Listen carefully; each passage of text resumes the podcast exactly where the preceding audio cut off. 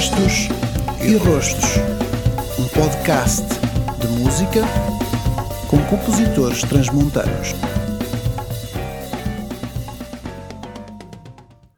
Partindo de composições de autores da região ou fundindo modas e tradições populares com uma sonoridade, visão mais atual, a proposta para este espetáculo passa por transportar o público para o imaginário de artistas que entendem a arte como forma de expressão, deixando à margem o estigma sobre os montes como obstáculo a uma maior abrangência nacional e internacional do seu trabalho. E se queremos falar de isolamento, não haverá ninguém melhor para o retratar do que aqueles que se expressam todos os dias através do canto, do dedilhar das cordas bravias e da linguagem do corpo que se move como forma de provocar alegria e de seduzir a paz. A todos eles, para quem o fim nunca sacia, o meu muito obrigado. Haverá maior prazer no indivíduo do que perpetuar em si o desassossego da criação, resistir a vencer. Este texto, uh, que incluí na folha de sala de um espetáculo criado em dezembro de 2020, foi o mote para a realização deste podcast. Um espetáculo que falaria de, do isolamento do indivíduo, mas essencialmente da região, uh, fez-me pensar na quantidade de músicos e essencialmente compositores transmontanos que eu não conhecia. E noutros casos, diria bastantes, nem sequer sabia e saí da sua existência. Este podcast pretende ser um projeto descontraído para ouvir uh, na voz de alguns compositores as suas histórias, uh, visões e opiniões, enquanto vamos juntando no mesmo lugar toda esta gente que se expressa através de canções.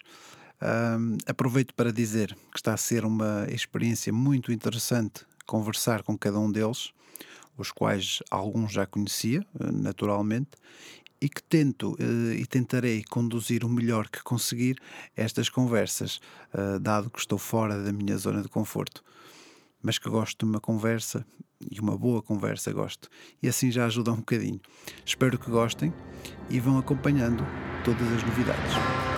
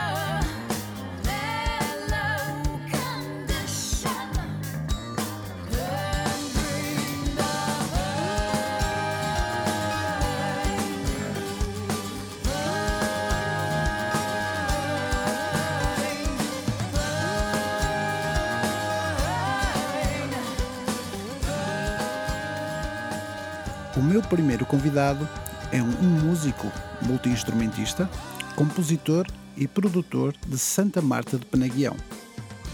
Foi membro de Blind and Lost, Thanatos, Thanatos Schizo, enquanto guitarrista e ocasional vocalista. No papel de baixista, integra, desde 2013, os Serrabulho, um quarteto vilarrealense que já atuou em 17 países e tem conquistado público por essa Europa fora. É, ainda desde 2000, produtor nos Blind and Lost Studios, tendo gravado, misturado e masterizado centenas de projetos. Falo-vos de Guilhermino Martins. Bom dia, Guilhermino. Olá. Obrigado Olá, por teres aceito o convite. Obrigado eu pelo convite. aqui. Com gosto. Ahm, começo pelo início. Hum. Lembras-te do, do primeiro contacto que tiveste com a música? Ahm, portanto, enquanto ouvinte é sempre difícil percebermos qual é o Uhum. primeiro, mas aquele, aquele que nos marca mais. E depois, a posteriori, qual foi o primeiro contacto ah, como instrumentista, com o primeiro instrumento? Sim, lembro. Lembro porque, porque eh, começando pelo fim, quem, o meu primeiro instrumento foi uma melódica oferecida pelos, pelos meus vizinhos, Ok. que acho que entretanto se arrependeram porque depois se levaram com, tanto, com tanta guitarra distorcida durante anos seguidos que acabaram por se arrepender de me terem feito despertar para, para a música. Em termos de, de ouvinte, eu lembro-me perfeitamente do, do clipe da Thriller, do, da, era a Thriller do, do Michael, Jackson, aquele clipe dos, dos Uhum. lobisomens. Sim. Acho, acho que a música se chama Thriller. E lembro-me também que eu adorava essa música, aquela música do Paul McCartney dos Sapos, que era We All Stand Together. Ok. Pronto, isso foram, foram as, primeiras, as primeiras experiências. E depois, a partir daí, pronto, eh, já sabia, comecei a explorar a melódica, depois chegas à primária, na primária não, mas mais no ciclo, começas a tocar flauta. E tinhas que idade quando recebeste a melódica? Ou eu devia ter, pá, 6 anos ou Seis 7. anos, Ok. E depois passei 3 ou 4 anos a explorar aquilo, não é? Uhum. Mas se tiveres o mínimo de sensibilidade musical, acabas por tocar eh, relativamente, eh, pelo menos as coisas mais simples, consegues tocar Sim, na melódica, sim, não é? sim. Depois chega- chegas à parte da flauta no, no ciclo. Depois comecei a ter aulas de piano que duraram até aos 17 anos. E pronto, e a partir daí, aquela, aquela cena do rock and roll, andas no, andas no. Os teus colegas começam todos a ouvir, ainda por cima, quando eu tinha 14 anos, saiu o álbum dos Metallica, não é? Toda a Uhum, gente andava a ouvir. Metallica. Uh, Lembro-me perfeitamente quando deu o clipe da Lithium dos, dos Nirvana, no, no Top Mais, ou assim, uma coisa. E pronto, quando tens 14, 15 anos, acabas por levar ali com aquela porrada do, do, do- rock e Sim. do, do metal e, e ficas, E depois, a posteriori, o grunge, não é? Sim, sim, o sim, claro. seguido, nós, claro. nós levamos ali com, com o grunge e, e- e também com a explosão dos Metallica. Precisamente quando eu quando digo nós, era a minha A geração, geração, de Santa claro, Marta, claro, não é? Claro, claro. De Santa Marta e todo mundo, no fundo. E acabamos por, por ficar eh, vici- viciados e completamente loucos com, com uma coisa que até aí não, não existia, não é? Exatamente. Portanto, foi- Então a guitarra só vem nesse. Aos 17 anos. 17 anos. Sim, sim. Hum, e quando começaste a tocar guitarra, eh, portanto, começaste por fazer. eh, por tocar músicas dessas bandas? Sim, Logo, principalmente é Nirvana e aquela, aquela, aquelas bandas mais simples do, do grunge, Smashing Pumpkins, porque eram, era relativamente simples de tocar. Uhum. Hum, sei lá, as, as músicas do álbum negro, também de Metallica, Uhum. relativamente simples de, Uhum. de executar, era tudo à volta disso. Eu lembro que o primeiro concerto que eu dei, assim, um concerto de rock que eu dei, Uhum. foi em Vila Seca. Vila Seca? eh, Aqui, sim, que- Vila quem, vai, quem ia de Vila Real para, para, para para Vila Pouca, exatamente, Sim, exatamente. Sim, sim. Portanto, havia, havia até ali uma, uma, uma, uma casa noturna. Ah, ok, Eu ok. tinha sido, não, mas nós não tocamos na casa noturna, nós tocamos ao lado da casa noturna. E, e para teres uma ideia, fui na passagem de ano 95 para 96. Ok. Eu já tocava há, há algum tempo, mas o resto da banda tinha comprado os instrumentos no Natal. Portanto, eles compraram os instrumentos no Natal e na passagem de ano eu, tenho, eu ainda tenho um fazer set list. Então eram tipo 35 músicas para tocarmos no, no primeiro concerto. Obviamente, aquele foi horrível e ao fim de ao fim de duas músicas a sala estava vazia, não é? Porque as pessoas, é? As pessoas queriam se divertir e estavam a levar ali com, com os putos Claro. a fazer barulho que ainda nem, nem sequer sabiam controlar as coisas, não é? Uhum. Uh, mas pronto, uh, esse foi de facto a primeira vez que, que tocámos e foi engraçado porque primeira vez que tocas e tu querias até ali uma expectativa tão grande, não é? Aí vai ser o Sim, concerto, agora sim, vou ser um rockstar. sim, sim. E ao fim de 10 minutos já está a sala vazia. sala vazia. E curiosamente, ainda me lembro disso, nós pagámos para tocar. Ou seja, o organizador disse: vocês tocam, mas também têm que pagar bilhete. Então nós pagámos, sei lá, 200 escudos, assim, uma coisa para, certo, para poder estar presente. Certo. Ok. Já, falei, já, já referiste isso. Portanto, naquela altura estava a despontar a Metallica. Sim, uh, e o grunge uh, todo. O Nirvana, mais bandas que tivessem Dessa fase, chamado, que chamaram a atenção. Ah, disse, sim. Okay, os é... Alice in Chains, os Soundgarden. Uh, uh, tinhas os Megadeth, não é? Porque, uhum. Também por causa da associação de uh, Metallica, Stone Temple Pilots. Na altura não, não, não repara, nós, ou neste caso eu, porque estamos a falar de mim, uh, em Santa Marta, nós, eu faço parte da primeira geração que começou a ouvir metal. Não havia uhum. ninguém. Okay. Portanto, a, a, coisa mais alternativa que havia a, a, portanto, a, a, geração acima da minha, que agora terá perto dos 50 anos, uhum. a coisa mais alternativa que ouviam era aquele Dark Wave, o, que depois começou a chamar até gótico, os okay. The Cure, os uhum. Sisters of Mercy, mas metal, nós somos a primeira geração, então nós não tínhamos acesso a nada, até porque não tinhas internet, obviamente, e, e a única forma de arranjar música era quando algum de nós ia de férias e comprava uma data de cassetes virgens e depois, ao ouvir, okay. trazia as cassetes já gravadas. Já gravadas. Eu lembro-me sei lá, já muito depois do álbum sair, até porque nós só arranjamos o Unjustice for All, que era o, primeiro, o álbum anterior de Metallica, uhum. só arranjamos muito depois do Black Album ter saído, mas lembro-me quando isso chegou a Santa Marta, a cassete correu toda a gente e passado um, um mês toda a gente sabia as letras. Os Stone Temple Pilots foram arranjados também numa praia, porque algum, acho que até foi o Eduardo, que era o vocalista de Tanato Esquizo, que foi para a zona de Aveiro, Estarrejo, assim, e, e, acabava por trazer, porque ali na zona de Aveiro havia, havia e há muitos imigrantes nos Estados Unidos, e então quando eles vinham passar ah, férias okay. havia sempre esse intercâmbio de música. Mas sim, era tudo à volta, à volta de. Era, era o grunge que estava a despontar e era. Uh, aquele, aquele, aquele som do heavy metal que também estava um bocado em voga, sei lá, naquela altura, os Sepultura, obviamente, os Pantera, uhum. os Machine Head, um bocadinho mais tarde, quando começou a coisa a ficar um bocadinho mais dark, os Paradise Lost, pronto, e depois entretanto veio o black metal e pronto. Eh, mas o início mesmo, obviamente, como nós não tínhamos acesso a fanzines, não tínhamos acesso a ninguém mais velho, a um irmão mais velho que tivesse discos. Não havia internet. Não havia internet, portanto, eh, acabamos. O início foi mesmo com, com essas 4, 5, 6 bandas uhum. e foi a partir daí que, que, depois fomos explorando. O que nós tínhamos era muita. Que, lá está, a necessidade aguça o engenho. Como nós tínhamos tanta necessidade de vontade de conhecer coisas novas, pronto, sempre que alguém, que algum de nós ia, toda a gente comprava cassetes virgens para essa pessoa okay. levar okay. para as férias e trazer, e trazer coisas gravadas. gravadas. Interessante. Um, naquela altura, portanto, quando começas a tocar, já estavas a estudar aqui em Vila Real? Já, já, já. estavas aqui. Quando começo a tocar guitarra tinha 17 anos, portanto, ok. sim. Tu lembras-te de mais malta a tocar à volta que também te desse esse, é, essa motivação extra? Malta que tivesse também outras bandas? Eh, outras bandas não, porque eu, eu basicamente pronto, sempre, sempre vivi em Santa Marta. Então o meu núcleo de amigos era o pessoal de Santa Marta. Claro que havia aqui o pessoal de, de Vila Real, por exemplo por coincidência e mesmo por curiosidade, eu calhei na turma, eu quando vim estudar para Vila Real, portanto, em 91, no meu décimo ano, 91 ou 92, mas 91, sim, calhei na turma uh, do baterista dos Caburra Mamô, que era o Hugo, uhum. e calhei na turma do, do Pesca. Portanto, acabei por levar também ali uma injeção. Eu lembro-me do. Ou um ou outro me arranjaram um CD de Obituary, arranjaram um CD de Cancer, e também acabei por, por levar ali com alguma em, algum indoutrinamento okay. da parte deles.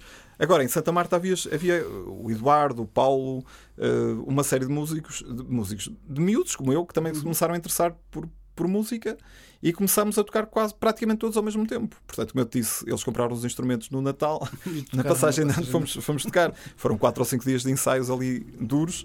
Uh, curiosamente, quem me, quem me ensinou os primeiros acordes na guitarra foi o Eduardo porque o pai dele já tocava guitarra, e, aliás é um músico relativamente conhecido lá em Santa Marta, e o filho sabia, através do pai, e lembro perfeitamente, estávamos no fundo das escadas da minha casa e o Eduardo ensinar-me a tocar, a fazer o dó, o ré, não sim, sei o quê. Sim. Pronto, a teoria eu já sabia, não é? Eu já sei que a seguir ao dó vem dó sustenido, uhum. que era aquilo que lhes faltava a eles, porque eles só tinham mesmo a, a questão da prática de fazer o, o, ré, o sol e não sei o quê.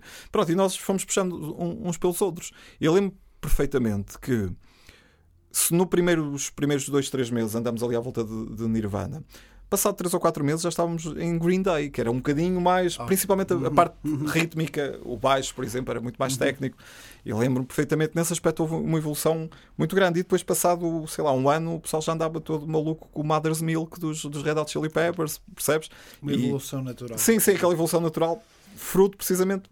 Santa Marta ainda era muito mais isolada que Vila Real, Uhum. nós não tínhamos carta, portanto estávamos ali presos, então tínhamos que fazer alguma coisa, entreter. ensaiar, não era Claro. ensaiar. Isso é interessante. Hum, Lembras-te da tua primeira composição? Uh, boa questão. Acho que não, mas, devia ter sido um- uma música de Tanados, provavelmente, que foi a primeira banda hum, de originais que eu tive. Porque Uhum. quando eu há um bocado referi o, o concerto em Vila Seca, aquilo foi- foi- foram covers. Não, Sim, não- sim, sim, em cinco sim. dias não ias tocar originais. não. Claro, claro. Uh, não, deve ter sido uma música de Tanados, provavelmente. Uh, Uhum. Lembro que na altura, quando, quando Tanados começou, por mais incrível que isso pareça, as nossas duas principais influências eram Tool e Caius. Ok. E então a nossa primeira música, que era a FPS 1426, a nossa ideia era fazer uma cena tipo Tool e Caius. Não tinha absolutamente nada a ver, estou a fazer aquilo agora. Mas. Lá está, não tinhas internet como tens agora, vais ver como é que o pessoal toca as músicas, não sei o quê. Pronto, aquilo era a forma como quatro miúdos de Santa Marta, ou três miúdos de Santa Marta e um moço de Vila Real, encaravam, conseguiam eh, Certo. Eh, receber as influências não é? através da, da televisão e, e da música que ouvíamos e depois deitávamos cá para fora. Não tinha nada a ver, mas pronto, olha.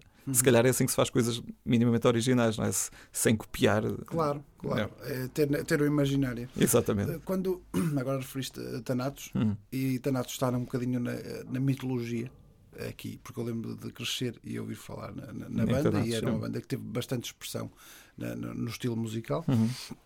Hum, qual foi o, o- o primeiro concerto ou aquele concerto que, que vocês deram, que disseram, ok, as pessoas estão connosco, aquilo que estamos a fazer chega às pessoas e, e- e há nós temos aqui um grupo de fãs, vamos assim, de certa forma, de, chamar assim? Percebo. O- os Tanados, no fundo, são uma evolução natural de, de Blind and Lost, que era o nome da banda de versões. A única coisa que mudou foi o vocalista, que viemos, entre aspas, pescá-lo a Vila Real. Portanto, hum, o, o Tó fazia parte da Tuna, tinha uma voz relativamente eloquente, eh, que se adaptava à música mais, digamos, séria que nós estávamos a tentar fazer na altura. E, e também tinha, trabalhava na rádio, tinha uma série de contactos e brutal naquela altura, aquilo era, era muito bom. Entretanto, gravámos uma demo na rádio, através. Conseguimos que a rádio nos facilitasse uma sala, tipo esta. Tivemos uma pessoa do, do, de Valadares, de Gaia, que veio mesmo com quatro pistas gravar, na altura, não é? Pronto, sabes como é que é as limitações que havia. E aquilo começou a passar na rádio, frequentemente. E de facto eu senti, sentia-se, também não havia muito mais. não é? Em 98, 99, Vil- em Vila Real não havia muito mais Pois. Principalmente originais. Uhum. E, e realmente notava-se que as pessoas estavam. Não era fascinadas, porque eh, tu nunca tens fascínio por uma coisa que seja. Como é que se costuma dizer? Santos da casa não fazem milagres, não é? Ma- mas Ou não havia- costumam fazer milagres. Mas havia uma espécie. Havia um movimento. uma espécie de culto. Sim, e, e havia- sim, sim, sim. sim. Uhum. Eu, eu ainda há dois meses gravei, gravei uma banda eh, daqui de Vila Real, lá, lá no estúdio, e depois comentei, eu era de Tanados, e, e a moça, que era vocalista da banda, desta, desta, desta banda que eu gravei, começou a cantar uma música de Tanados. Ok. Mas ela, tem, ela é mais velha que eu, inclusivamente, portanto, nó- nós não, não, não, não, não influenciamos só malta mais nova, também Sim, sim, malta sim, mais velha. claro, claro. Sim, havia, havia, havia esse, esse culto. E foi engraçado porque o primeiro concerto que nós demos foi no, na escola, quando na altura ainda havia concertos nas escolas, que é uma coisa que, que infelizmente. Sim, sim, na São Pedro. Na São Pedro. Sim, São Pedro. Festa das Broas. Fui na- não, fui na Não. Festa das Broas, mas chegámos a tocar na Festa das. Broas, sim senhor. Hum, eu, eu estava na São Pedro na altura, ou melhor, nessa altura já não estava na São Pedro, Uhum. mas, mas houve uma série de concertos na São Pedro e, e sei, depois entretanto soube, porque na altura eu ainda estava a estar em Santa Marta, que a São Pedro tinha recebido Tarântula, Alcateia, uma data de bandas Ok. de heavy metal eh, que foram lá tocar nos anos 80, à Festa das Broas e outros, outros Exatamente. concertos, que é uma coisa que entretanto desapareceu. Desapareceu, é verdade. Não se percebe muito bem porquê. Porque, porque era uma oportunidade que tu estavas a dar às bandas, era uma oportunidade também de educar os miúdos, porque se levares ali com uma banda é sempre diferente de que estás a ver um vídeo no, no YouTube. O próprio Liceu fazia uma série de concertos, eu cheguei a ver vários concertos no Liceu e isso tudo acabou. Pronto, mas eh, não vamos estar a dar aquela de, de velhos do Restelo, Sim, as coisas sim, são como sim, são. E, e pronto. Mas hum, Nesse primeiro concerto que nós demos, nós abrimos para, uh, abrimos para uma banda aqui de Vila Real que era os Morbid Visions. Uhum. Com pessoal conhecido, portanto, os Chelas, o irmão do Chelica, o Filipe, era o guitarrista e toda a gente também. Aí sim havia um endeusamento. Aí vamos abrir para os Morbid Visions altamente. Ok, Percebes? Nós, ok. nós de Santa Marta vamos abrir, Certo. vamos tocar com os... Mas foi engraçado, porque também veio uma banda, uma banda do Porto, já não lembro do nome, uma cena tipo Fear Factory do Porto. Uhum. E eles, quando o nosso concerto, portanto, tocamos nós, essa banda do Porto e os Morbid Visions. E quando nós acabamos de tocar, os moços do Porto vieram todos, aí pá, fui do caraças, não sei o quê. E foi a primeira vez que tivemos uma certa aceitação, ainda por cima de pessoal que nem sequer era, era desta zona, não é? Que nos- não, nos, não nos conhecia de lado nenhum e, e ficaram todos, aí pá, fogo, isto é mesmo fixe. Que, que Temos- sem filtros. Exatamente, e que eu vi sem filtros, exatamente, sem nos conhecer, sem. Como referes eh, Hum. a essas festas nas escolas e, e os concertos na escola que têm tendência para terminar, ahm, acaba por ser uma, uma sensibilização para, o, para os alunos de ver os colegas. Precisamente. E é muito bom essa, Então essa, é. interação e receber também eh, pessoas de fora, que também é importante. Sim, sim, sim. Eh, que me leva também a esta, esta questão. Hum. E que há pouco estávamos a falar, antes de, de começarmos a gravar, Uhum. ahm, na altura tinhas bastantes lugares para concertos Sim, aqui em Vila Real. É verdade. Referiste cerca de 6, 7, que era Sim. o Umbelão, o. Tinhas o Melão, tinhas o Barão, tinhas o Ex, tinhas o Copos e Rezas. Eu cheguei a ver Tarântula no Copos e Rezas, Uhum. portanto em 96, assim uma coisa.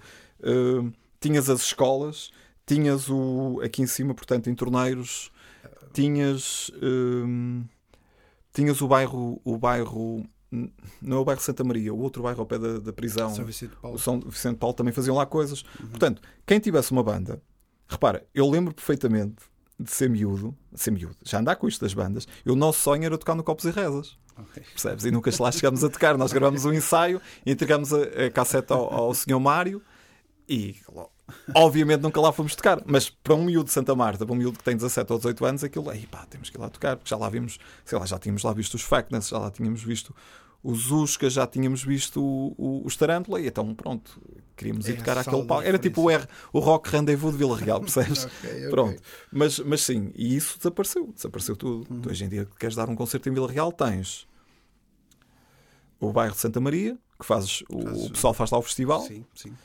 E bem, e bem, e bem, e não tens mais nada. é verdade. Não tens absolutamente mais nada. Neste momento estamos cingidos ao Teatro Municipal.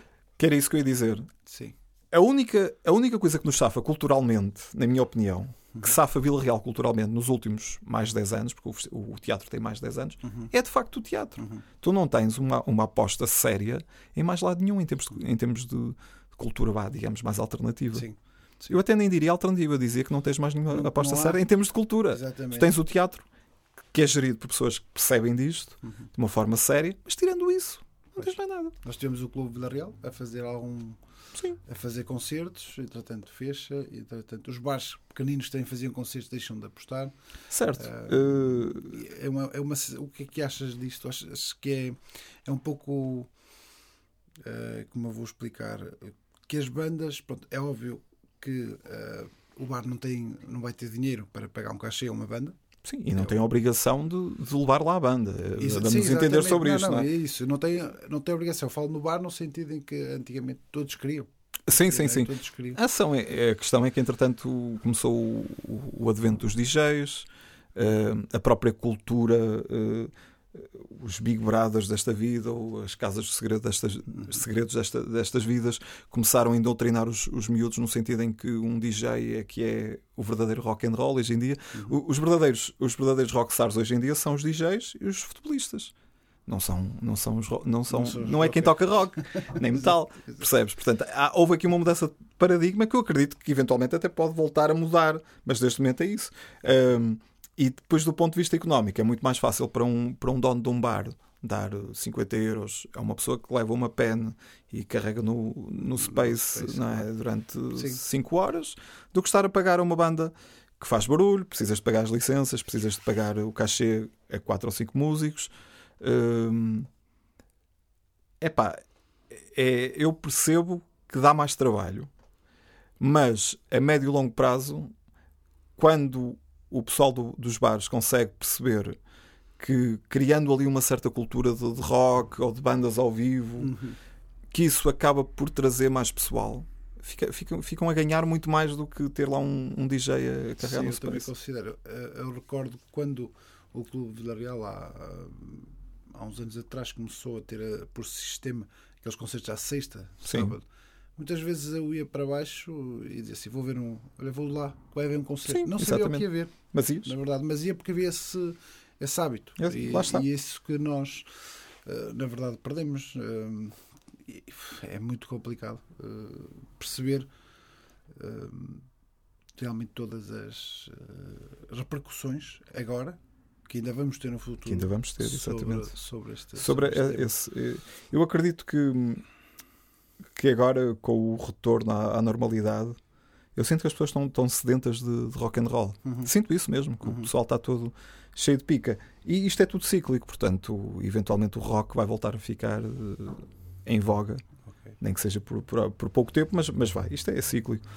Eh, até porque, epá, eh, o que é que tu tens em termos de, de cultura mais mainstream aqui à volta? Tens, tens o hip hop, que é um fenómeno, assim, um epifenómeno que, afeta os, os miúdos que andam no, Sim. no ciclo, não é? Acima de tudo. Uh, que depois uh, tens aí uma série de projetos dessa onda, mas, mas tenho sentido que o interesse tem baixado.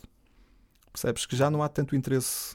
Por exemplo, há um, há um subestilo do hip hop que é o, que é o trap, que é uma cena, é um hip hop mais moderno, mais violento, e há uns 3, 4 anos estava mesmo em voga.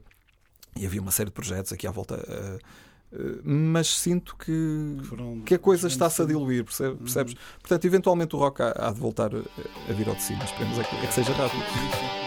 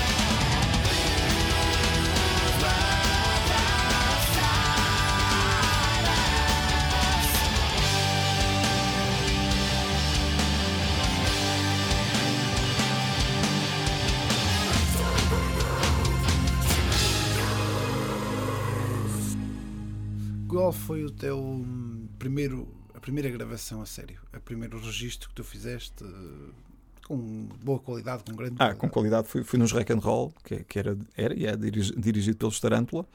Na altura fomos lá gravar o, o Melegna, que foi o primeiro EP de Tanados, em 90 e, finais de 98. Uhum. E, e pronto, entrar assim num estúdio, veres uma, uma mesa, não é? Gigante, hum, veres material, porque hoje em dia é relativamente simples comprares, não é? Compras um, um interface Sim, de áudio casa, e sim. com, com 300 euros faz uma gravação, Uhum. faz uma demo, na boa. Sim. Na altura não, não é? Portanto, foi, foi, foi alta experiência. Lembro, lembro que aquele foi uma aventura, era quase um sonho. Eu, tinha, eu e nós todos tínhamos passado a- montes de horas a ver o A Day in a Half in the Life of Metallica, que é eles a gravarem o, o Black Sim, Album, estás a ver? sim. Eu vi aquilo centenas de vezes Ok. e, portanto, chegar a um estúdio e trabalhares com uma pessoa que percebe, não é? Porque todas as experiências nós tínhamos, nomeadamente a tocar ao vivo, as pessoas não, não estavam habituadas a gravar, a gravar ou a fazer som, sequer a bandas de rock. Uhum. Eh, havia, chegámos a ter coisas ridículas, estar a tocar, por exemplo, olha, na escola da Régua, no, no Rodo, Uhum. é escola de Rodo, Sim, escola sim, profissional, sim, exatamente. profissional. Num, num carnaval, carnaval de 96. E o técnico de som insistia comigo que a minha guitarra estava estragada. Estragada. Eu, epá, eu puto, não é? A tentar ver, estragada como. Até que depois, ao fim de 10 minutos, percebemos que o estragado dele era o facto de eu meter distorção. Estás a ver? Ok. Percebes? Em 96. Ok. O atraso, o atraso 25 que havia. Que havia. Pronto, entretanto chegas ao rock and roll e lidas com o Luís Barros, que é uma pessoa que está habituadíssima a isso desde, os, desde os meados dos anos no- 80. Portanto, foi, foi, foi fantástico. E depois ainda gravamos mais quatro, exato, quatro álbuns com ele. Com ele. Sim. Ah, certo. Eh, portanto, aí já eras tu que assumias a composição. Não, não, a composição sempre foi partilhada Foi nesse partilhada. aspecto, sim. Muito bem. Ahm, e como é que ela surgia? Portanto, não sei se escreviam as letras e depois musicavam ou se musicavam, faziam uma jama, aquilo aparecia. Normalmente era tudo na base da jam. Uhum. Eh, hoje em dia é muito mais fácil tu gravares, fazeres as coisas em casa, compões tudo, com o Easy Drummer, não é? Fazes a estrutura toda. Na altura não havia nada disso. Então é, a forma que nós fazíamos era ir fazer jams para, para a sala de ensaios e levar um gravador de cassetes e, e pôr a gravar. E depois ouvíamos aquilo, epá, olha, isto soa bem. E tentávamos reproduzir. Ok. Um, e depois as vozes acabavam por sair uh, a posteriori, por sair, ser escritas a posteriori, mas, mas a música vinha sempre em Mas primeiro vinha lugar. sempre primeiro Sim, sim, sim. improvisos. Ah. Muito bem. Ahm, depois de Tanatos, tu eh, fundas logo de seguida uh, Serrabulho? Ou Não. ainda tens. Não, eu, eu- para já eu não fundei Ah, não Serrabulho. fundaste? Não, não, Ah, não. ok. Mas, mas, eu- mas eu, eu, portanto, tens Tanatos de 98, ou melhor, fazendo, fazendo a, a cronologia, tens Blind and Lost de finais de 95 até 97, portanto, uma banda de versões. Ok. Uh, Finais de 97 até 2011, eh, minto, de finais de 97 até 2000, e, até 2000 tens Tanatos. Em 2001, Tanatos eh, transforma-se em Tanato Esquizo Sim. com outro vocalista, com olha, com um teclista aqui, Daqui, de, sim, daqui de, de Vila Nova, o Filipe. Um, e, e Tanato Esquizo dura de 90, desculpa, de 2000 até 2011, portanto 11 anos. Uhum. Mais os 3 anos de, de, de Tanatos, dá, dá 14 anos Ok. da banda. Tanatos a Tanato Esquizo, 14 anos. E depois, quando a banda acaba, pá, eu estava um bocadinho frustrado porque basicamente passas 14 anos a tocar com as mesmas pessoas, ou praticamente com, com a mesma base, e, e crias uma série de expectativas, e mais do que isso, crias, eh, estás à espera de algum retorno. Uhum. é, daquilo que tu fazes. E o retorno vai aparecendo, mas, mas uma pessoa quer sempre mais. Epá, e eu, ta- eu acho que no fundo estávamos um bocado todos frustrados, porque quando a banda acabou, foi precisamente quando, quando, quando começou uh, a crise em Portugal. Portanto, em 2011, tu levas, tu levas ali com aquela pancada, Uhum. levas Uhum. com as portagens nas, nas scouts, com o, o desemprego a aumentar. Há dois elementos da banda que, por simplesmente, têm que ir trabalhar para o estrangeiro. Pois, Epá, e se- sempre que a gente ensaia, tem que eles vir de, de avião pois. e começas a perceber, ou mesmo pessoal que in- inclusivamente estava a morar em Lisboa e quando vem para cima gasta um dinheirão só em scouts, e tu percebes, epá, mas nós andamos aqui a fazer um esforço gigante para perder dinheiro? Não, então não faz sentido. Epá, e, e- e não- e deixou de fazer sentido. Pronto, eu estava um bocadinho frustrado e durante esses dois anos, de 2011 a 2013, estive simplesmente a gravar. A aprender, a, aprender melhor, a aperfeiçoar a, cena. de- e, depois também me inclu, hum, porque tinha e sempre tive o bichinho dos concertos. Uh, havia uma banda lá em, que ensaiava lá em Santa Marta, que era o Spectral Flood, que eram os miúdos que queriam começar a dar concertos, então eu andava sempre com eles.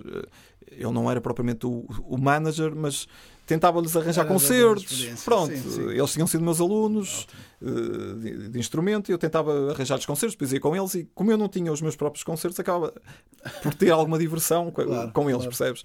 E pronto, em, em 2013. Um, os Serrabulho, que já existiam, portanto, os Serrabulho já existem desde 2011.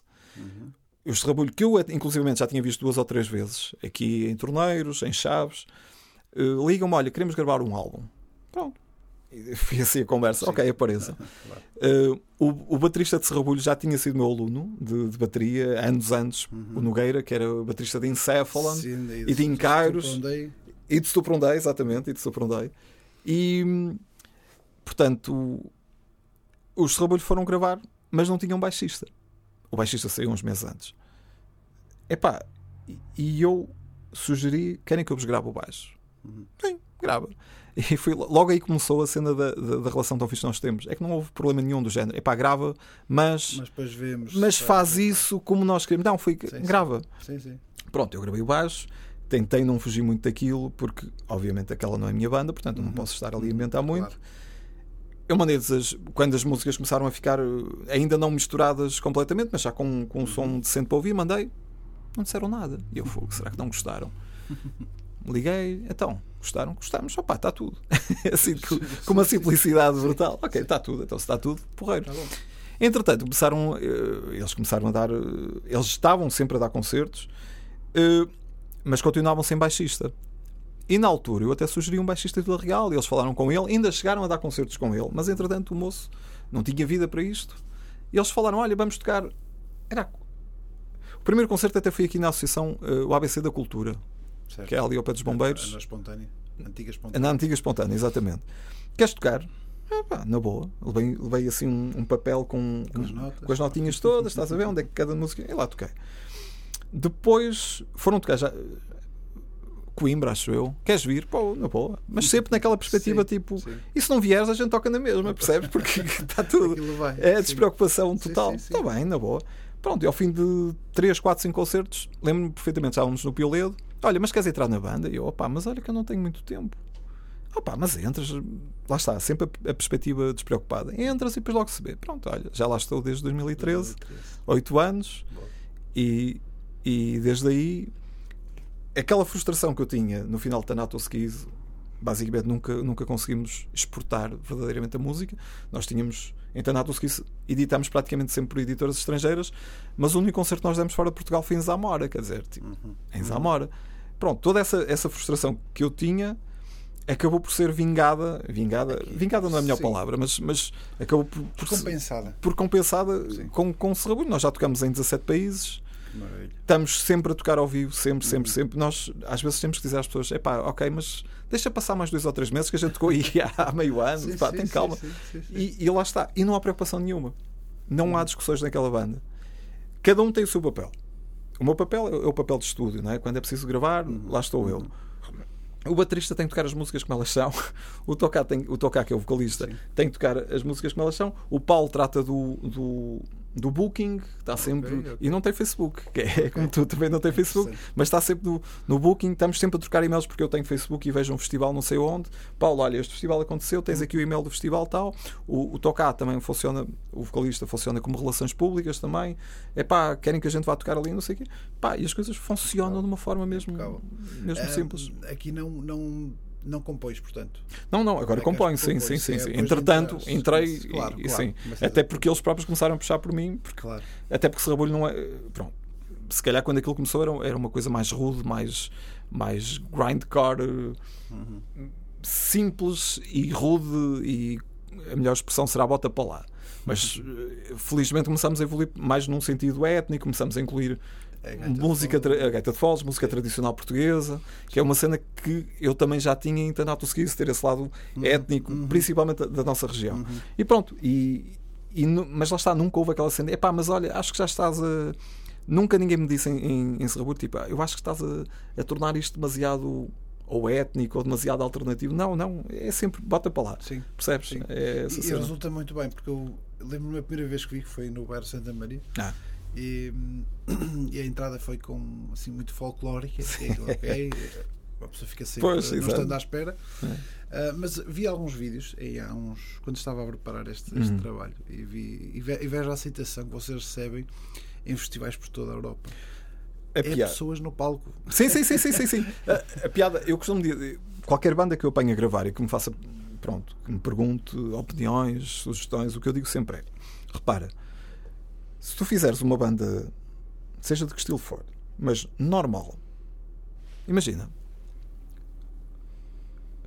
Há uns, há uns anos tive uma banda que até era de Vila Real a gravar lá e aquilo era Opeth chapado.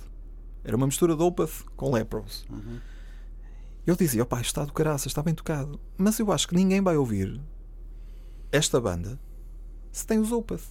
Percebes? Porque, porque não, tem faz sentido. Não é? faz sentido. Não- não- Quer dizer, eu acredito que haja assim um, um- alguém mais maluquinho que coube tudo o que seja daquele estilo. Uhum. Mas eu falo por mim, eu sou ouvir uma banda que me soa, sei lá, a outra banda que eu gosto, eu não vou ouvir essa banda, porque já tens o original, para, para que é que queres a cópia? E então, há coisas que tu podes aproveitar para, tu, para o teu projeto que só são tuas. E uma coisa que, é só tua é o sítio onde tu moras, o sítio de onde tu és, a tua, a tua raiz cultural. Nenhuma banda de grindcore do mundo vai poder soar a Transmontana se não é de cá. É verdade. Percebes? Só se entretanto se formar outra banda aqui, não é? Sim, que tem essa- essas coisas.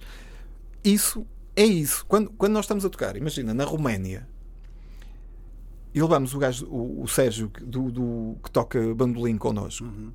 e o Sérgio saca do bandolim, começa a tocar numa música, o pessoal fica todo boca aberta. E quanto mais para o centro da Europa fores, por exemplo, a Alemanha, para a Áustria, para a República Checa, que não estão habituados a esse tipo de sonoridades mais étnicas, mais pasmados ficam, percebes? Sim. E isso é uma coisa inimitável. Nunca ninguém, nunca ninguém vai dizer, epá, não vou ouvir Serrabulho porque vou ouvir outra banda que soa a Serrabulho. Exatamente. Não há. Não há, Exatamente. precisamente. Isso é muito interessante. Uh, referiste também, tens um estúdio de gravação Uhum. e, portanto, nas tuas mãos, na tua- nos teus ouvidos, uh, chegaram centenas de músicos, portanto, centenas de bandas. Sim. Um, assim, por alto, algumas, alguns projetos que tu dissesse assim, "Opa, isto tinha tudo para, para estar, para estar no, no mundo, vamos dizer assim, não é? Porque, não querendo tirar primor a todos os outros, mas aqueles Sim, sim. que, me estavas a dizer, que se distinguem, que tu dizes assim, opa, aqui qualquer coisa que... Ah, mas infelizmente, na maior parte deles, eu posso dar alguns, alguns nomes, Uhum. mas infelizmente, na- maior parte deles, o que acontece é que as próprias bandas, os próprios elementos da banda, não têm capacidade de se autopromover. Porque o, o grande problema aqui é que as pessoas assumem, a maior parte dos músicos, pronto, principalmente quando são mais novos, assumem que o processo acaba quando tu gravas o álbum. Não, quando tu gravas o álbum, estás a começar o Começa. processo. Sim. Porque ninguém vai ouvir o álbum se tu não conseguires eh, Sim. fazer o marketing suficiente para, o- para o fazer explodir. E o problema é que a maior parte dos, dos músicos. Epá, eu já perdi horas e horas a explicar, mas eh, muitas vezes as pessoas não, não percebem. Ainda há aquela cena, aquele sonho que um dia alguém vai. algo- vem um, um manager, um AIR do- dos Estados Unidos, bater-te à porta dos ensaios. Olha, venham. para-" Não, isso não existe. Claro. Isso acontecia em- nos anos 80 e com bandas de Los Angeles. Não, Sim, não acontece era aqui em Vila Real nem, Claro, nem em Santa claro, Marta. Portanto, quando tu gravas o álbum, tens que perceber como é que o hades hum, expor ao mundo. Tens que saber mexer, tens que procurar uma editora, tens que ter um site minimamente decente, tens que ter alguma participação eh, nas redes sociais, nem que seja mínima, mas para criares um bocadinho de atenção, senão não, não existes. Exato. Não existes. Pronto, mas certos nomes, olha, nomes recentes. Uma banda de Bragança que eu gravei, que vai sair o álbum em janeiro pela Raging Planet, uma editora de Lisboa, são os Whales Don't Fly. O baterista é daqui de Vila Real. É o- aliás, o baterista e o baixista da secção rítmica, o César, Uhum. que tu Pois. conheces como baixista, Sim. é o baterista do- dos Whales, é. Ok. e o baixista é o Boura, o, o Zé Boura. Epá, e aquilo é mesmo muito bom. São quatro miúdos, à falta de melhor palavra, são totalmente inocentes naquilo que estão a fazer. Eles foram gravar aquilo e eles não têm noção do que é que gravaram. E, e eu ouço aquilo e digo, "Fogo, isto está mesmo, mesmo muito bom. Aquilo é uma mistura, sei lá, de prog com metal, com tool, com mastodon. mas um, to, um todo coeso. Eu estou a dar estes nomes como podia Sim, dar sim, sim, mil outros, percebes? Não, não é uma cópia de, certa, de, de determinada banda. E eu próprio, que é uma coisa que eu não costumo fazer, eu próprio disse: epá, isto tem que, tem que, Tem que andar. tem que andar. E eu peguei no álbum, amigos, posso mandar o álbum para algumas editoras, pessoal amigo. Mandei para 3 ou 4 e o, e o Macosh da Raging Planet, pá, isto tem alguma coisa de especial. Pronto, vai sair o álbum em janeiro. Já tem o clipe também, a qualquer momento sai o clipe. Outra, outras bandas, epá, tinhas o Spectral Flat, que era uma, uma banda da régua. Pronto, a banda acabou de uma forma trágica. Hum, tinha um sangue na guerra, que era aquilo que eu curto. Eu não gosto muito quando o pessoal tem uma banda e parece que estás quase a fazer um favor. Epá, não, eles tinham mesmo sangue na guerra. E eles choravam. Eles, eu lembro-me que no primeiro concerto deles foram ganhar um concurso ali ao, ao Clube de Vila Real e alguns deles estavam a chorar. Foi o primeiro concerto, estavam, a- tinham mesmo sangue na guerra, depois tinham crescido na geração deles. Portanto, são miúdos que agora têm 26, 27 anos. Eles cresceram. O metal que eles ouviram era aquele metal mais hardcore, mais Bring Me the Horizon, Avenged Sevenfold. Sim. Mas de repente descobriram Pantera e Sepultura e também já andavam, percebes, malucos com aquilo. E, e pronto. E foi uma banda que foi a tal banda com, que eu andei, com quem eu andei mais na altura entre Thanatos Ok. e Serrabulho, percebes? Deu-me mesmo muita pica, foram, foram, foram tocar, sei lá, de Chaves, uh, Valpaz, andavam sempre aí na régua. Hum, mais bandas. Tinhas os Encephalon, aqui de, de Vila Real, que era uma banda de death metal, de onde saiu o, o baterista de mais tarde de Serrabulho, Uhum. mas que todos eles uh, continuaram ligados à música. O, o Pedro, o guitarrista, fez parte de Bardino, por exemplo. Uhum. O, o Francisco, o Chico, é professor de música e está a tirar inclusivamente um. Penso que um doutoramento mesmo em, em música portuguesa, Ok. em Lisboa. Ti- Tirando o, o Diogo, que, que, que não seguiu aquilo, todos os outros eh, ficaram sempre, Sempre com, com, sempre com- ligados. ligados à música. Pronto, e, e depois tinhas projetos, sei lá, tinhas de Chaves os Primordial Melody, que era uma banda tipo Lamb of God, era a cena que eles, que eles adoravam, mas, mas lá está, sangue na guerra, estás a ver? Eu via ali uma chama que não via em outras bandas. Ok. E depois tem- tens cenas, ce- cenas até no, no universo pop. Tens, por exemplo, os Pontas Soltas, que é uma banda. Eu acho que agora o baixista até é aqui de, de Vila Nova. Os Pontas Soltas é, é pessoal de, de Vila Real e de Tenha, da aldeia do Tenha. Sim. Sim. E é um, é um, é um projeto pop, assumidamente pop, mas aquilo está feito com algum, com algum rigor e, Uhum. e, e bem feito.